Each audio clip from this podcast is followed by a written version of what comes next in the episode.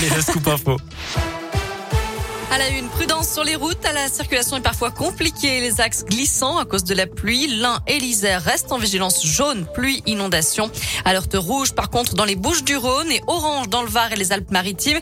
Les écoles sont fermées dans ces trois départements. Les élèves sont priés de rester chez eux jusqu'à demain et les entreprises encouragées à libérer leurs salariés.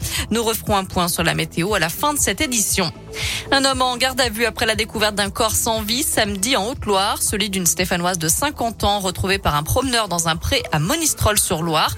Un jeune homme de 24 ans s'est présenté le soir même à la gendarmerie où elle était placée en garde à vue.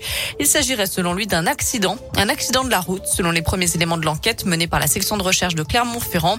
D'après le procureur, l'individu doit être présenté à un juge d'instruction cet après-midi en vue de l'ouverture d'une information judiciaire pour homicide involontaire, délit de fuite et non-assistance à personne en danger. Un placement en détention provisoire sera requis alors qu'une autopsie du corps de la victime est également menée aujourd'hui.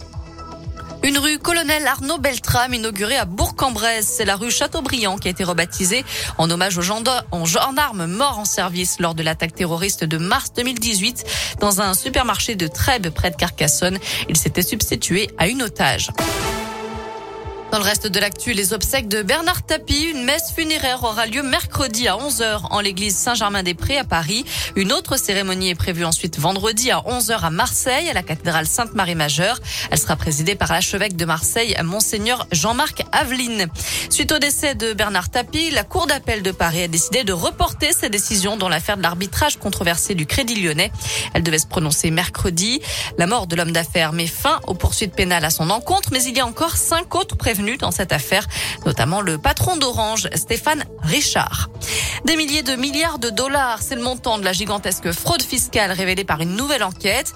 Parmi les mises en cause, des très grands de ce monde, chefs d'État ou de gouvernement, dont certains encore en exercice, la chanteuse Shakira ou encore l'ex-patron du FMI, le français Dominique Strauss-Kahn, tous des suspectés d'avoir placé de l'argent dans des sociétés offshore pour échapper aux impôts.